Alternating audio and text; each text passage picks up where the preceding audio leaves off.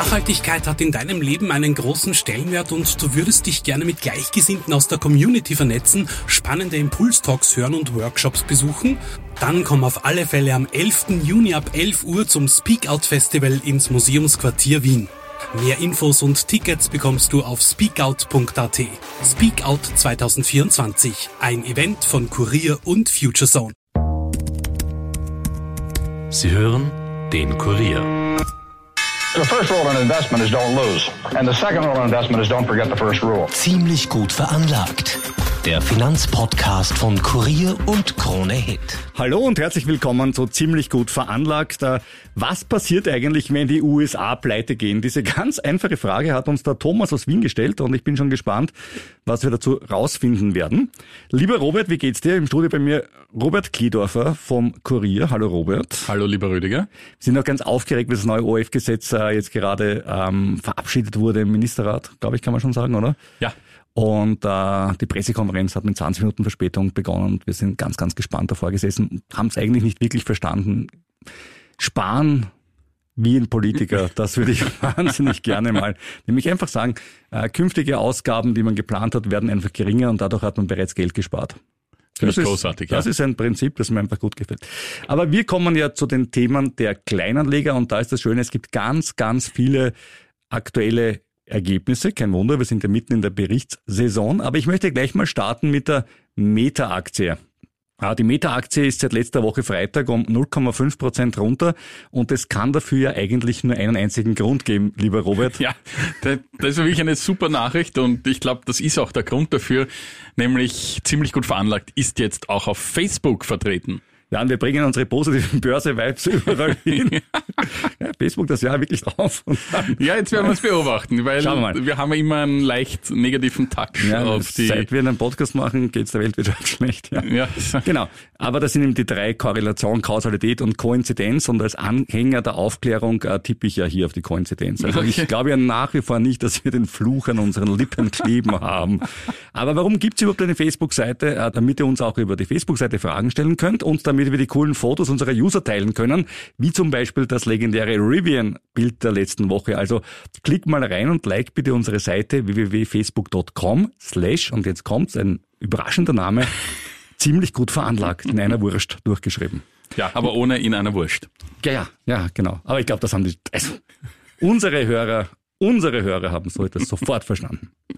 Wir haben natürlich auch viele Aktien dabei, zum Beispiel Coca-Cola versus Pepsi, McDonalds. Übrigens hast du die Plakate gesehen von Burger King. Äh, dachte mir, das ist was für dich, weil du ein großer Coke-Fan bist. Äh, die Burger King-Plakate, dass man jetzt Coke mit Softeis, Coke, Sprite und Fanta mit Softeis essen kann. Schon ausprobiert? Ja. Gell, habe ich mir auch gedacht, aber ähm, die Aktie von Brands International kommt ja erst äh, Anfang Mai. Als ob sie dann das Softeis von Cola wirklich gerechnet hat, weiß ich nicht. General Motors, Alphabet, Visa, American Express, Procter Gamble, also wirklich alles. Und natürlich auch Neues vom Autoverleih Nehammer. Grüß Gott, wir haben auch Verbrenner. Nein, es geht um E-Fuels, nämlich egal ob sinnvoll oder sinnlos, uns stellt sich ja die Frage, wurscht ob's was taugt, kann man damit Geld verdienen? Und das schauen wir uns heute an. Äh, dann noch äh, Cathy Wood gegen Warren Buffett. Äh, wem würden wir gerade unser Geld eher geben? Oder anders gesagt, wie haben die beiden gerade performt? Ark Invest gegen Berkshire Hathaway. Also ein schönes, großes Portfolio an Themen. Ja, und neben den ganzen Bilanzen habe ich auch einiges zu Kryptos sowie der Credit Suisse und mit der Credit Suisse will ich auch gleich beginnen. Ja, die Schweizer Großbank hat ja wahrscheinlich jetzt ihre letzte Quartalsbilanz präsentiert. Sie wurde ja, wie wir auch im Podcast erörtert haben, nach schweren finanziellen Schwierigkeiten vom Konkurrenten UBS übernommen. Und nun sind die Zahlen für das erste Quartal eingetroffen und veröffentlicht worden und die waren auf den ersten Blick eigentlich sehr gut. Die Bank erzielte einen Nettogewinn von 12,4 Milliarden Franken. Ja, wie haben die das gemacht? Das durch tolles Sparen, Sparen. Wachstumsprogramm, innovative Produkte, Artificial Intelligence, so? Mm. Fast. Fast. Aber der Staat hat hier auch seine Finger im Spiel, ja, ja. Oh. ähm, nämlich die Gewinne wurden primär von der Schweizer Finanzmarktaufsicht äh, quasi erzielt, denn die hat ja die sogenannten AT1-Anleihen im Umfang von 15 Milliarden Franken für wertlos erklärt. Und dadurch fallen die entsprechenden Zahlungsverpflichtungen für die Bank weg und was in der Bilanz als Ertrag verbucht wird.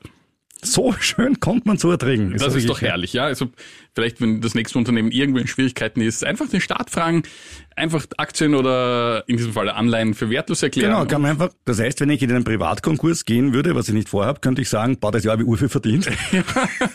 ja, fantastisch. Auch das geht. Ja, kann ja, sich alles irgendwie schönreden. Herrlich. Ja, herrlich. Und ohne diesen Effekt wäre natürlich ein dickes Minus unter dem Strich gestanden.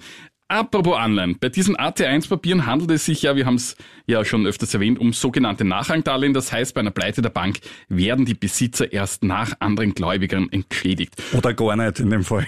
Und da gar nicht. Denn nun ging die CS zwar nicht pleite, sie wurde aber durch diesen Schritt der Schweizer Regierung davor gerettet. Und inzwischen haben Investoren, die diese Anleihen gehalten haben, immerhin mehr als 4,5 Milliarden Franken bis dato, äh, Klage gegen die Finanzmarktaufsicht wegen der Wertloserklärung eingereicht.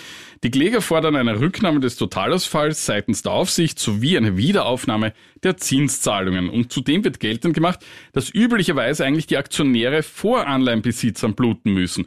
In diesem Fall jetzt aber erhalten die CS-Aktionäre durch den Zusammenschluss mit der UBS noch ein Viertel des ursprünglichen Werts ihrer Aktien. Also man muss sagen, bluten tun sie eh alle. Nur ja, nur die einen die bluten, einen bluten sehr ganz stark und, und die, die anderen, bluten verbluten. Verbluten, ja. Ja. Also es ist wirklich äh, eine blutige Geschichte das Ganze. Sehr blutige Geschichte, ja. Und bis zu einer endgültigen Klärung des Sachverhalts dürften noch Jahre vergehen. Und trotz der Fusion mit UBS haben sich die Mittelabflüsse bei der Credit Suisse fortgesetzt. Von Jänner bis März waren es netto 61 Milliarden Franken und auch nach dem Deal gab es keine Trendumkehr. Und beim neuen Eigentümer UBS hat sich der Gewinn im ersten Quartal auf eine Milliarde Franken halbiert. Das hat jetzt mit der Credit Suisse Übernahme eigentlich gar nichts zu tun, sondern belastet haben sich vor allem Rückstellungen für Rechtsfälle ausgewirkt. Beide Aktien haben in den vergangenen Tagen knapp vier Prozent verloren. Ja, die rennen ja immer, immer im Gleichschritt, weil ja klar ist, dass die eine Aktie Ja, in die andere ja. Aktie umgerechnet Genau. wird. Also das kann man dann durch Dividende schaffen. Äh, Wir haben ja letzte Woche über Anleihen gesprochen und zwar nicht über so schlimme Anleihen, die einfach ausfallen von einer Schweizer Bank, sondern über High-Yield-Anleihen und die Credit Suisse, das muss man dazu sagen, war ja eigentlich keine High-Yield-Anleihe, dort wo Nein, sie die meisten ja. haben. Ich bin eine Schweizer Bank, da brauche ich doch ja mein Geld. Das Ja, ja ja, aber es gab immerhin 9% Rendite dafür. Am Also das Schluss, zeigt am, dann ja, am schon, Schluss dann schon, hm, nicht? Aber wenn du sie gekauft hast vor, Ja. vor sechs, sieben Jahren, Dann hm, nicht. Da bist du schon eingefahren. Äh, ich habe mir ein paar ETFs angeschaut zum High-Yield-Bereich, eben damit man ein bisschen streut. Zum Beispiel den iShares Global High Yield Corp Bond UCITS ETF, wie immer ETFs mit äh, tollen Namen, die sich fürs Cool. Aussprechen im Podcast Also marketingtechnisch einwandfrei. Also halt der, iSp- der Yield, kannst du sagen. Dann findest du ihn schon. Äh, der ist extrem breit gestreut. Also die Top 10 Positionen im ETF machen gerade mal 4,8 Prozent aus. Also kannst du dir ausrechnen, da sind also deutlich mehr als 2, 3, 400 Positionen drin. Er schüttet auch aus und alle Performance-Daten sind inklusive Ausschüttung, die jetzt kommen, nämlich auf 10 Jahre plus 50 Prozent. Das sind 4,2 Prozent pro Jahr, auf 3 Jahre 3 Prozent pro Jahr. Das ist jetzt natürlich nicht so, dass man wahnsinnig jubeln muss, aber es ist immerhin noch viel, viel besser, als wenn du es auf das Ja. berühmte Sparbuch oder Konto oder Taggeld legst. Ja. Generell gilt natürlich auch für diese Bond-ETFs, steigende Zinsen sind Gift. Natürlich versuchen die in kurzlaufende Anleihen reinzugehen, aber trotzdem sind die neuen Anleihen, die mit höheren Zinsen ausgegeben werden, immer schöner als die alten, die sie gerade drinnen Ja, haben. und das, spüren wir Umschichten ist halt nicht so einfach. ja, umschichten, Fällig. Fälligkeit ist ja, Ja, das Thema. genau, Und beim deswegen Umschichten, sage ich ja. Genau, also das Thema ist immer, Das wann ist die in dem, Fälligkeit. muss man in dem Fall aussitzen. Ne? Ja, und aussitzen tust du bei einer Anleihe gerne, wenn es nicht lang sitzt. Weißt du, Robert, ich muss jetzt zu dir, die meisten Leute, die aussitzen, sitzen nicht gerne. Das ist, Ja, der- ja. das ist, Ja, das ist anders, ja. Ähm, der Fidelity Total Bond, ein zweites Beispiel, der wird von Morningstar empfohlen, der hat in der Niedrigzinszeit profitiert. Gut, Kunststück, wenn die Zinsen runtergehen, Ja. dass ein Bond äh, raufgeht, der höhere Zinsen hat, das ist irgendwie klar. Äh, war Ende 2020 bei knapp 60, steht jetzt bei 53 inklusive der Dividenden. Also über fünf Jahre gerade knappe 10 Prozent im Plus. Also wenn man jetzt zurückblickt, schaut's nicht so super aus, wenn man sich die Produkte anschaut. Aber zwei Sachen. Ein, einmal muss man sagen, die Zinsen werden ja offenbar nicht mehr so stark steigen wie bisher, hat zumindest die FED gesagt. Ja, ich glaube, das ist bald aus jetzt. Ja, wenn schon die FED sagt, jetzt glauben wir wirklich, dass die Wirtschaft schrumpfen wird und so weiter, dann, dann klingt es für mich schon so, dass man sich Ja. darauf einstimmt, dass man die Inflationsbekämpfung nicht mehr als einziges großes Ziel sieht und man hat in den USA ja eh schon einiges erreicht auf dem Weg. Ja. Also sollten die Zinsen nur mehr moderat steigen, dann ist natürlich das Problem, dass die alten Anleihen abgewertet werden, äh, deutlich schwächer. Und das Zweite ist natürlich auch, Wir haben historisch gesehen im Moment extrem viel Geld in Aktien veranlagt und sehr, sehr wenig in Anleihen. Ist kein Kunststück, weil natürlich in den letzten Jahren Anleihen nicht lustig waren. Langfristig gesehen wird mehr Geld in Anleihen reinfließen müssen. Ja, weil du sagst immer in jeder Vorsorge, wenn du über 45, über 50 bist, naja gut, also äh, schon 25, 30 Prozent Anleihen haben wir alle nicht gemacht natürlich, Ja. weil es einfach nicht möglich war. Also da, da war ja nichts zum Kaufen. Und auch da wird man sehen, ähm, wie es darauf gehen wird. Du hast eine Aktie dabei und von der gibt's leider Gottes nicht die gerade besten Nachrichten. Ja, schlechte Nachrichten vom oberösterreichischen Feuerwehrausrüster Rosenbauer. Dieser hat im Vorjahr unter Lieferengpässen massiv gelitten und ist in die roten Zahlen gerutscht. Unter dem Strich stand ein Verlust von 22 Millionen Euro nach plus 23 Millionen im Vorjahr. Rosenbauer-Chef Sebastian Wolf spricht vom schwierigsten Jahr in der Geschichte des Unternehmens. Allerdings gegen Jahresende habe sich die Lage verbessert, sodass man für heuer verhalten optimistisch ist.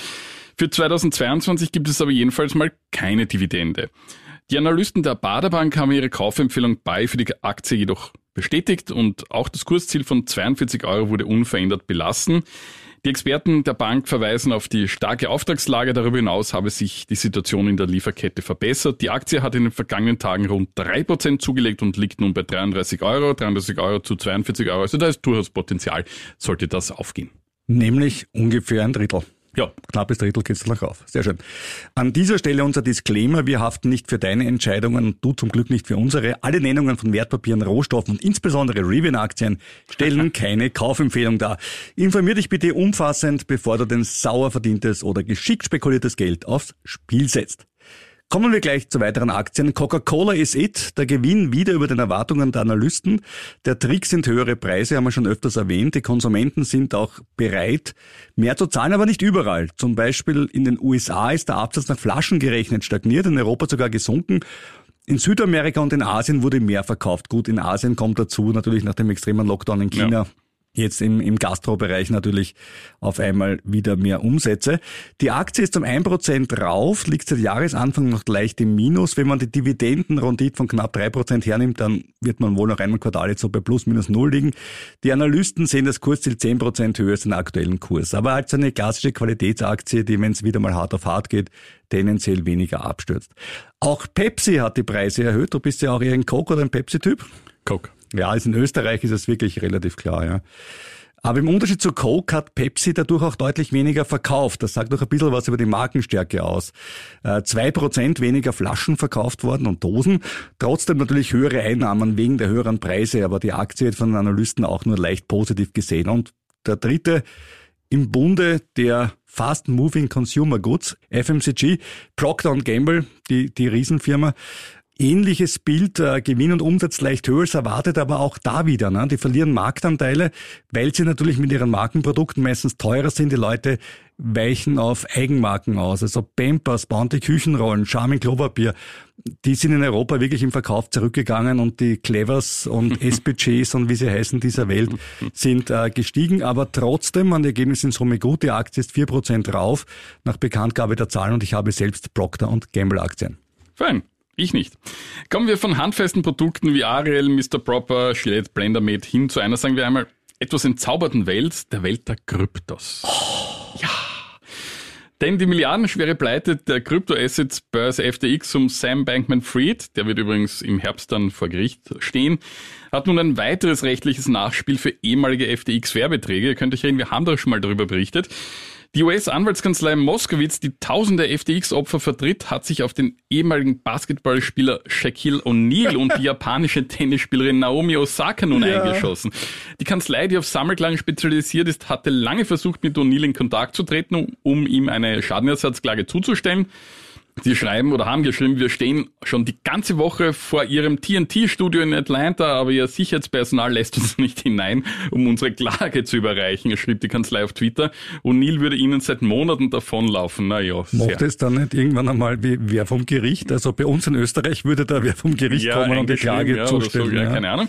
Dann wurde jedenfalls bekannt, dass die FTX-Klage O'Neill kürzlich vor seinem Haus zugestellt wurde. Also da haben sie ihn dann doch irgendwie erwischt. Und neben O'Neill werden ja weitere prominente Prominente geklagt. Darunter haben wir berichtet, den frühere Football-Quarterback Tom Brady oder Topmodel Giselle Bündchen. Ja, also ich kann sagen, also ein Topmodel, eine japanische Tennisspielerin, ein Basketballer und ein früherer Football-Quarterback haben mir empfohlen ein Finanzinvestment. Und ich habe die als die super besten, Ja. kompetentesten gehalten und fühle mich jetzt so getäuscht. Ich meine, ganz ehrlich, geht's noch? Ja, aber ich meine, Es ist die USA, ich weiß schon, aber es ist trotzdem. nicht nur die USA, aber, aber schau dir, ich möchte jetzt gar keinen Namen oder Produkte erwähnen, aber auch hierzulande oder in Europa werben Prominente und ein guter, Sportler. ein guter Tag beginnt mit einem sanierten Budget zum Beispiel. Für- Dazu sage ich jetzt nichts. Für, für bestimmte Gruppen, um das mal so zu sagen. Und ich finde das jetzt ein bisschen weit hergeholt. Also Dominik. Thiem zum Beispiel macht Werbung für die Bank Austria, soweit ich weiß. Also ich so. wollte ja keinen Namen So, nennen. ich nenne es Dominik Thiem. ja. Ist Ja, ist okay, ja. So.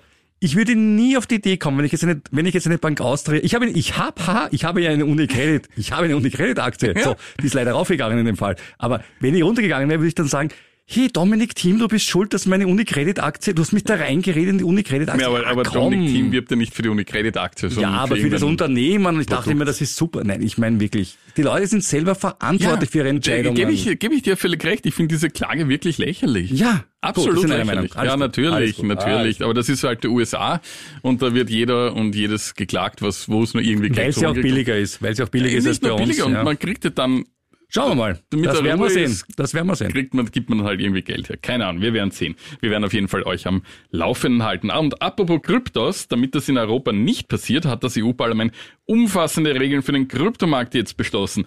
Die sogenannte MiCA-Verordnung, das steht für Markets in Crypto Assets, verpflichtet Ausgeber von Kryptowerten, den Kunden detaillierte Informationen zu übermitteln und soll so Insiderhandel und Marktmissbrauch verhindern.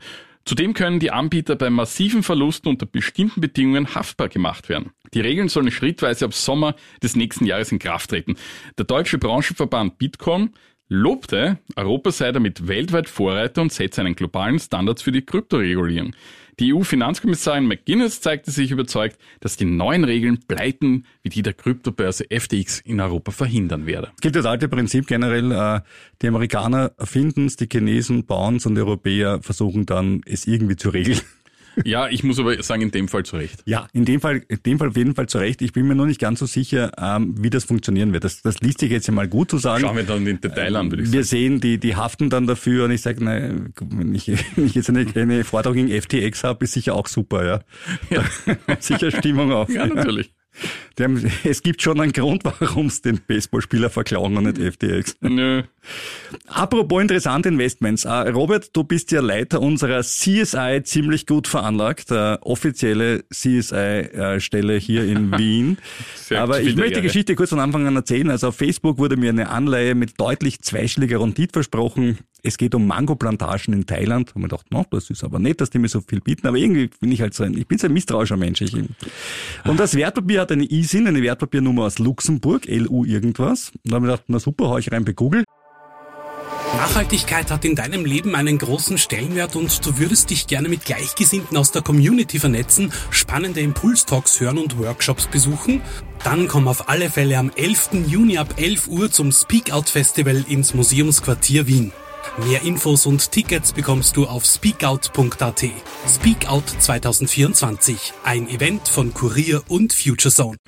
Und was ist passiert? Sie kam nur raus bei der Seite des Anbieters und sonst nirgends. Und dann hat mein alter Freund Robert weder Kosten noch Mühen gescheut, Oh, ja, ja. um der Wahrheit auf den Grund zu gehen. Und ich glaube, du hast sogar ein, ein Ferngespräch nach Luxemburg riskiert. Ich habe, ich habe zwei E-Mails gesandt und ein Ferngespräch Na, bist du wahnsinnig? nach Luxemburg registriert. Es, Das, ist, das bedeutet mir viel, dass du das, und du weißt jetzt alles. ich weiß leider gar nichts, außer dass dort die zuständigen Abteilungen in der dortigen Finanzmarktaufsicht jetzt einmal sich den Fall ansehen und Okay. mir wird dann Bescheid gegeben in den nächsten Tagen, hieß es.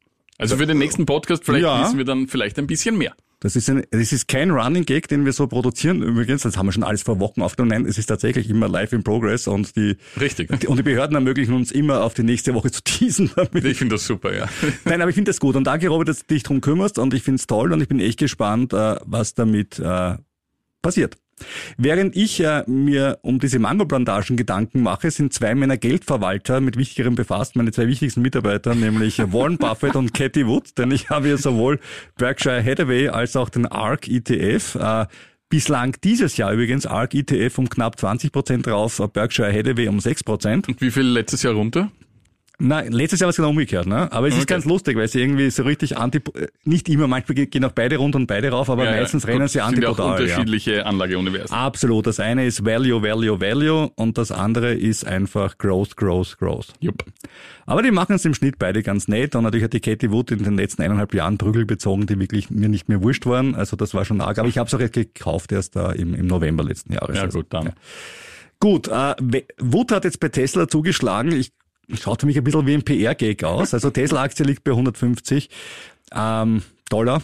Und man muss sagen, sie ist ein bisschen umstritten, weil das KGV sehr hoch ist. Ähm, erstens, zweitens, weil die Gewinne rückläufig sind. Tesla versucht halt mehr Wachstum zu haben mit geringeren Gewinnen, Preise zu senken. Kann eh vernünftig sein, langfristig die Strategie, warum denn nicht?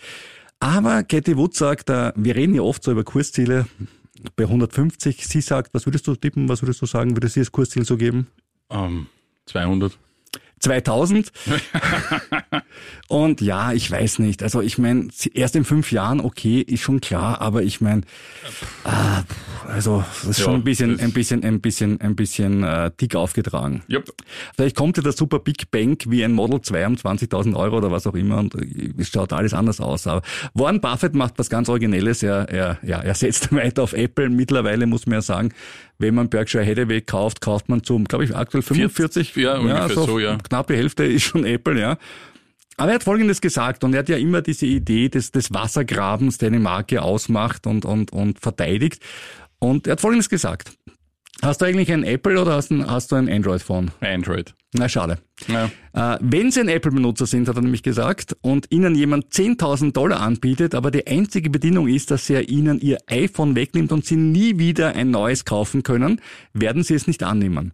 Wenn man Ihnen dagegen sagt, jemand würde Ihnen 10.000 Dollar unter der Bedingung zukommen lassen, kein weiteres Ford-Auto mehr zu kaufen, würden Sie die 10.000 Dollar nehmen und stattdessen einen Chevy kaufen. Ja. Ja, ich weiß es nicht. Also ich würde mein Google Pixel 7 Pro, das ich echt super finde, für 10.000 Dollar wirklich verkaufen, also Angebote bei denen ziemlich gut veranlagt, at äh, Kurier.at. Ähm, und auch ein Apple iPhone würde ich ja um diesen Preis verkaufen. Aber was schon stimmt ist, ähm, Apple konnte die Preissteigerungen deutlich stärker durchsetzen als andere Marken.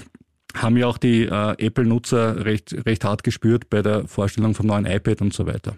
Und wenn ich auf die Aktien schaue mit einem lachenden und einem weinenden Auge, Microsoft äh, schön rauf, äh, um, um 5% circa, hat auch schöne Zahlen vorgelegt, aber hat vor allem eine Sache gemacht, nämlich, also Sie haben es eigentlich nicht es abgesagt, die EU hat es abgesagt. Die EU hat gesagt, liebes Microsoft, du darfst nicht Activision Blizzard kaufen. Nämlich den Spielehersteller. Warum trifft mich das? Weil ich auf der einen Seite Microsoft-Aktien habe, auf der anderen Seite auch Activision Blizzard-Aktien habe. Und jetzt schaue ich doch mal gerade am Handy live nach.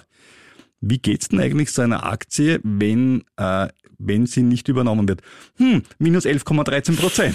Ui, da muss der Rüdiger heute weinen. Naja, das ist ganz schlimm. Aber ich habe mehr Microsoft als Activision Blizzard. Ich glaube, in Summe war es für mich neutral. Google hat auch Zahlen vorgelegt, die waren, äh, die waren okay. Also die waren jetzt nicht so, dass man jubeln muss, aber bisschen weniger Werbeumsatz war klar. Interne Sparmaßnahmen kommen und Google will auch Aktien zurückkaufen, was natürlich Anleger wiederum freut, weil dann ihre Aktien wieder mehr wert werden. Und äh, Tesla haben wir eh schon erwähnt. Gewinne natürlich rückläufig, Umsatz natürlich steigend. Und Tesla will diese Politik auch weiterfahren. Also Elon Musk hat das ja relativ schön formuliert mit den Worten, wir müssen unseren Gewinn verringern. Das ist etwas, was die Anleger nicht so freut, hat die Aktie auch gespürt natürlich. Aber langfristig kann schon Sinn machen natürlich, wenn du sagst, du willst in Nordamerika haben sie jetzt zwei Drittel Marktanteil beim Elektroautomarkt und wenn sie den möglichst lang halten können, haben sie nachher wieder eine andere Möglichkeit, höhere Preise durchzusetzen. Also ist vielleicht gar nicht so blöd. Ja. Wie viel Marktanteil hat eigentlich Rivian? Ich glaube, das ist im Nachkommabereich. Also einen haben wir eh schon gesehen auf dem Foto. ja, ich glaube, sie haben schon ein paar tausend verkauft mittlerweile. Ja, Naja, da Das sind wir ja schon fast bei einem Prozent. ja immer mit Rivian. Aber äh, kommen wir doch zu einem echten Autohersteller, der was ganz anderes macht. Warte, das können wir, genau, Autos bauen, ja. Ja, richtig. Nämlich General Motors. Ja. Und er ist auch schon einmal pleite gegangen, aber trotzdem, es gibt ihn noch. General Motors nämlich, auch der größte US-Autobauer, hat die Erwartungen im ersten Quartal übertroffen und die Jahresziele jetzt angehoben. In den drei Monaten bis Ende März legte der Umsatz im Jahresvergleich um 11 Prozent auf 40 Milliarden Dollar zu. GM erhöhte daraufhin seine Gewinnprognose für das Gesamtjahr um 500 Millionen. Die Aktie stieg um drei Prozent. Und obwohl die hohe Inflation die Verbraucherausgaben dämpft und steigende Finanzierungszinsen den Autokauf erschweren, blieb die Nachfrage besonders im US-Heimatmarkt hoch. Vor allem SUVs und Pickups stehen bei den Kunden hier weiter hoch im Kurs. Dennoch sank der Nettogewinn belastet von Verlusten in der Roboterautosparte und einem Ergebniseinbruch bei der Finanztochter um knapp 19 Prozent. Analysten hatten allerdings mit einem noch stärkeren Rückgang gerechnet. Weitere interessante Zahlen. Im ersten Quartal des Jahres ist bei Visa der Gewinn im Jahresvergleich um 17 Prozent auf 4,3 Milliarden Dollar gestiegen. Der Erlös nahm um 11 Prozent auf 8 Milliarden zu. Weniger gut ist es für American Express gelaufen. Der Gewinn fiel wegen hoher Rückstellungen für mögliche Zahlungsausfälle um 13 Prozent auf 1,8 Milliarden Dollar. Das haben wir schon einmal an, angesprochen, nicht? Das eine sind eine Bank und die anderen sind eine Kreditkarte und die Ja, Bank muss immer Rückstellungen bilden. So ist es. Und eine wirklich interessante Meldung habe ich dann noch, nämlich Warta. Die kennen wir, die besitze ich auch. Ja, ja. Leider bin ich nicht beim Höchststand von Haben wir schon diskutiert, auch Ja, das, ja. das, das Glockerl, das berühmte Aktienglockerl. Ja, Hallo, ja, ja, ich habe es leider überhört. ja, Ja, das ist ja das. Bei 181,30 wäre es gewesen. Und jetzt stehen wir bei, Bei 32 Euro. Immer noch Oh, besser als der als Revier. Ausgabepreis von 22 Euro. Also ja, dennoch wäre ein Verkauf besser gewesen. Anyway, ähm, es gab jetzt Jahreszahlen, die fielen leider schlecht aus. Nach 126 Millionen Euro Gewinn 2021 gab es im Vorjahr ein Minus von 200 Millionen Euro. Doch ganz schön viel. Ja. Jetzt wird mit den Banken restrukturiert, auch ein Personalabbau folgt. Und gerade in der Kernsparte, nämlich mit den Lithium-Ionen-Knopfzellen, da ist es natürlich mühsam und der Aufbau für die neue Elektroauto-Batteriezellen-Sparte verschlingt sehr viel Geld. Also bei Warta bin ich gespannt, wie es Ja, weitergeht. müssen Aber halt machen, ja. ja, aber der Herr Mehrheitseigentümer, glaubt an das Ja, Ganze ja. und somit glaube ich auch noch an Warta. Es bleibt mir auch anders übrig. Ne? ja, du könntest natürlich, wo, wo bist du eingestiegen, ist die Frage. Ich habe das damals über einem äh, Brokerhaus mit einem gewissen Aufschlag gekauft. Ich müsste schauen, aber ich glaube, es waren damals 25 Euro. Also einen leichten Gewinn. Hättest du noch, ne? Vielleicht eine Inflation. Ja, also ja. es wäre plus minus null wahrscheinlich, ja. Damit zu unserer Hörerpost. Thomas aus Wien schreibt, ich hätte gerne eure Einschätzung zum Thema US-Staatspleite gehört und wie man sich davor absichern kann. Denn die Republikaner sind unberechenbar, ich traue ihnen alles zu. Ja, Ja, ich also, eigentlich auch. Ja, also, dem Punkt sind wir in einer Meinung. Äh, worum geht's? Äh, der amerikanische Staat hat eine Maximalverschuldung, die kann aber immer wieder angehoben werden. Das ist der Haken. Dazu müssen beide Kammern des Parlaments dort zusammenarbeiten und in einer Kammer haben eben die Republikaner die Mehrheit im Repräsentantenhaus nämlich. Im Moment gibt's für sie kaum was Schöneres, als Joe Biden ein bisschen zappeln zu lassen. Aktuell liegt die Maximalverschuldung bei ein bisschen über 31 Billionen Dollar, also 31.000 Milliarden Dollar, wenn man sich das mal so ungefähr vorstellen kann für zu Hause. Äh, Und wie in den meisten Staaten steigen auch in den USA die Schulden, zumindest nominell bei der jetzigen Inflation ja auch kein Kunststück. Ja. Das bedeutet, irgendwann geht natürlich äh, das Geld aus. Die harmloseren Folgen, Nationalparks werden geschlossen, die weniger harmlosen Folgen, die Armee bekommt zum Beispiel kein Geld mehr. Anleihen können nicht mehr bedient werden. Einer der sichersten Schuldner der Welt wäre über Nacht, sagen wir es mal ganz hart, am Niveau von Argentinien.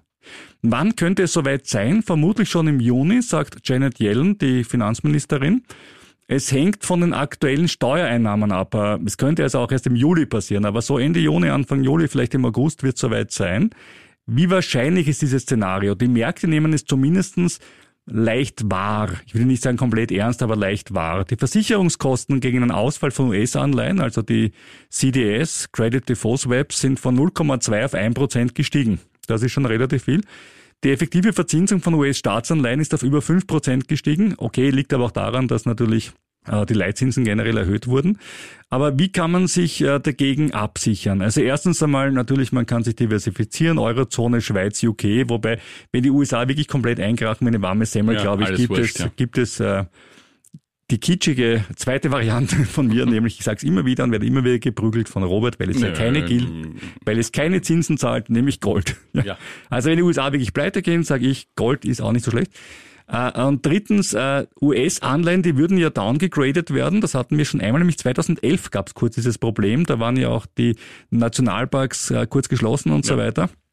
Und es bekam man tatsächlich Bundesbeamte kein Gehalt im Monat lang, wurde erst nachher nachgezahlt und so weiter. Ähm, dann steigt natürlich die Verzinsung auf die US-Anleihen.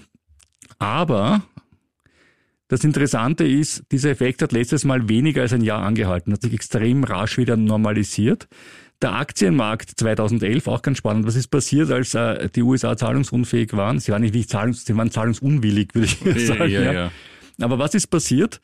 Äh, Eine unglaubliche Volatilität ist eingetreten. An einem Tag 5% runter, am nächsten Tag 6% drauf, aber es gab keinen Absturz am Aktienmarkt. Ja? Wenn man gesagt hat, na gut, das sind Probleme, aber ganz ehrlich, das sind keine Fundamentalprobleme, das ist Politik und das ist letztlich am Ende des Tages auch lösbar mit gutem Willen und am Ende des Tages gab es natürlich dann auch eine Lösung. Spüren würde es aber auch die Konsumgüterbranche, denn 50 Millionen Amerikaner hätten keine Sozialhilfe mehr, von Foodstamps bis zur staatlichen Pension. Und das spürt natürlich auch im Procter Gamble, im Walmart und so weiter. Ja. Also ich glaube es nicht, äh, dass es so weit kommt, aber gut, was sage ich schon, ich habe nicht geglaubt, dass Putin in der Ukraine einmarschiert.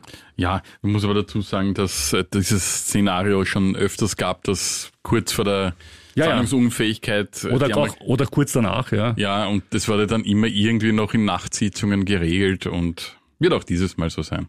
Und noch eine Frage haben wir vom Christian aus Wien. Lieber Rüdiger, lieber Robert, nach wie vor ein sehr interessanter Podcast. Ich bin seit der ersten Stunde dabei.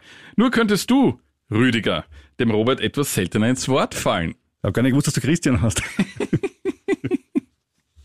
Ja, also Rüdiger. Gut. Nun zu meinem eigentlichen Anliegen. Da E-Fuels ja derzeit in aller Munde und vielleicht bald auch in aller Tanke sind, würde mich interessieren, wo ihr die Möglichkeiten seht, von diesem unumkehrbaren Trend durch eine Anlage zu profitieren. Ja, also zuerst mal der arme Robert, also es tut echt leid, dass er sich nicht durchsetzen kann in diesem Podcast. Ja. Ja, Also, ich werde, an mir- ich werde, ich werde an mir arbeiten. Aber, aber kommen wir zum E-Fuel. Äh, wenn die bald in aller Tanke sein sollen, dann brauchen wir ganz, ganz viel Energie. So ein großes Windrad, das ja jeder gerne vor seiner Wohnung stehen hat, äh, würde ca. 3000 Elektro-Pkw versorgen, aber nur etwa 600 E-Fuel-Pkw. Wasserstoff wäre mit 1200 so in der Mitte, gerechnet bei 12.000 Kilometer pro Jahr Fahrleistung. Also die Effizienz bei E-Fuels, muss man immer wieder dazu sagen, ist nicht so super geil und kann sich rein physikalisch auch nicht extremst erhöhen aufgrund der drei Hauptsätze der Thermodynamik. Ich will das jetzt nicht ausführen in diesem Podcast, aber unser glaubt mir, Kanzler glaubt daran. ja, der Kanzler glaubt, dass dieses Thema ihm hilft, die ÖVP zu positionieren. Das glaube ich auch. Äh, Und da hat er auch recht. Das stimmt wahrscheinlich sogar. Aber Sinn und Unsinn soll ja nicht zur Debatte stehen, sondern wenn der Kanzler daran glaubt, kann ja auch sein, dass dann Geld reingebuttert wird und wir können trotzdem mit Geld verdienen, auch wenn es unsinnig ist. Also deswegen muss man das ja immer trennen. Da bin Man ich muss ja, nur rechtzeitig wieder aussteigen, bis die irgendwann... ja, das kann man dann nicht aussitzen. Das sollte man dann nicht na, Das ist einmal ein Lernprozess. Aber ja, das ist ja wirklich pädagogisch jeder, wertvoll heute. Jeder hat so seinen Lernprozess bei diesem finde ich Thema. Ja? Ja, ich auch. Äh, Siemens Energy zum Beispiel wäre eine Aktie, die man sich überlegen könnte. Die sind Early Mover in diesem Geschäft mit E-Fuels. Äh, ebenso Ørsted aus Dänemark. Die bauen nämlich gemeinsam in Schweden gerade Europas größte kommerzielle Produktionsanlage für CO2-neutralen Schiffstreibstoff. Die Neste Corp aus Finnland, die bauen auch erneuerbare Treibstoffe wie Diesel und Kerosin. Äh, vor allem CO2-arme Biokraftstoffe stehen da im Mittelpunkt, aber auch ähm, E-Fuels für normale Pkw. Und Honeywell, ebenso, die haben sich auf Kerosin spezialisiert, arbeiten an einem Projekt zur Herstellung von Kerosin mit 80 Prozent weniger CO2-Emissionen. Dabei sollen unter anderem Fette und Bioöle mit Wasserstoff kombiniert werden, um ein effizientes und sauberes E-Fuel zu erzeugen. Und gerade bei Flugzeugen und Schiffen geht's ja anders schwer. Ne? Also so eine Boeing Ja. 747 er Akkus einbauen Hm, wird, wird schwierig. ist nett, aber sie wiegen halt so viel, ja. Ja. Und wenn es um Autobauer geht, eine Aktie, die wir eh schon öfters erwähnt haben, Porsche. Weil auch Porsche sagt, äh, sie sind große Verfechter von E-Fuels und äh, wollen auch viel in diesem Bereich entwickeln. Wobei, wenn man denkt, als Autohersteller, was entwickelst du jetzt viel beim E-Fuel? Weil eigentlich ist ja der ja Sinn, das- dass man es einfach eine tankt und es geht so wie vorher. Aber halt wenn die Motoren effizienter, aber da ist halt, da Ja, sind wir halt auch schon wirklich, Sie wollen vielleicht irgendein Joint Venture eingehen oder irgendeine Firma, die das entwickelt, kaufen. Ja, aber da tut sich einiges auf diesem Markt, wie man sieht. Absolut, es tut sich, es tut sich einiges, aber ähm, trotzdem, das wirklich arge ist, der Unterschied zwischen Naturgesetzen und Gesetzen, die im Ministerrat beschlossen werden, da kommen wir wieder zum OF-Gesetz zurück ist.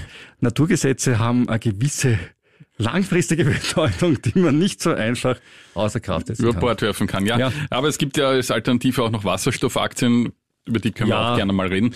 Aber jetzt ist mal die Zeit aus. Rüdiger und ich müssen dann langsam. Äh, Ja. Naja, also eines, also eine, also Elon Musk müssen wir noch ganz kurz abhandeln. Äh, Das ist eine Rakete. Rakete Starship gestartet, Startrampe ramponiert, Rakete im Flugzeug explodiert, Mars trotzdem zufrieden und Wissenschaftler weitgehend begeistert. So, das war's. Elon Musk wirklich diese Woche Das war ganz sehr, sehr kurz, kurz, ja. aber es war wirklich, ich, also ich habe es mir angeschaut auf, auf Ich auch, YouTube ja, war und beeindruckend. ich habe am Anfang gedacht, der schaut echt super aus. Dann habe ich nachher gedacht, als die dann so komisch kreuz und quer geflogen ist, habe ich gedacht, hm? gehört das? Gehört das ist das, ist das Programm, genial? Kann man die so fernsteuern? Und dann ist sie explodiert und alle haben applaudiert und ich dachte, na, das gehört doch nicht so. Ja, ich fand ja diesen, diesen Applaus auch schon während der unterbrochenen äh, Startsequenz ja höchst Ja, ja. interessant, weil ich meine, applaudieren kann ich dann am Ende des Stücks und nicht so mittendrin ständig. Aber ich fand's wirklich toll, was die ausgehalten hat, bis sie sie gesprengt haben. Also, dass die wirklich so kreuz und Ja, quer ja. fliegen kann und nicht einfach äh, zerbirst. Ja, hat und Potenzial. es gibt jetzt ja tolle Videos auch, ähm, wo man sieht, was da alles wegfliegt, als sie gestartet ist, nämlich äh, Tonnen, Tonnen schwer ist übertrieben, aber sicher 100 Kilo schwere Betonbrocken zum Teil, also Ja. wenn du in der Nähe warst, was auch nicht ganz gesund. Also auch äh, SpaceX überlegt jetzt, dass man ähnlich wie man es schon bei äh, der Saturn V gebaut hat in den 60er Jahren, so Gräben, wo man die heiße Luft Ja. ableiten kann. Es, ist, es, es, es war nicht alles schlecht in die 60er Jahre, Ja. muss man sagen. So ist es. Wie auch immer, wir sind wir aber wirklich am Ende für diese Folge. Wer uns schreiben möchte, das ist ganz wichtig, bitte an ziemlich gut veranlagt at kurier.at. Wer uns auf Facebook folgen möchte, bitte auf facebook.com slash ziemlich gut veranlagt. Oder man kann auch mir eine Postkarte schicken. Es gibt auch immer die gute alte Postkarte an Robert Kledorfer, Kurier, Leopold-Unger-Platz 1 in A1190 Wien. Auf welchem Wege auch immer, wir freuen uns über eure Anfragen, Kritik, Wünsche, Postings, whatever. Und Bewertungen auf Spotify, Apple Music und allen anderen Plattformen, die uns so einfallen. Genau, und ihr könnt uns auch gerne dort abonnieren. Und Aber am schönsten klingen wir immer auf KroneHit.at und auf Kurier.at. ja, da freuen wir uns dann auch besonders. Und wir hören uns dann nächste Woche wieder. Dann sind wir vielleicht reicher. Aber ziemlich sicher weiser.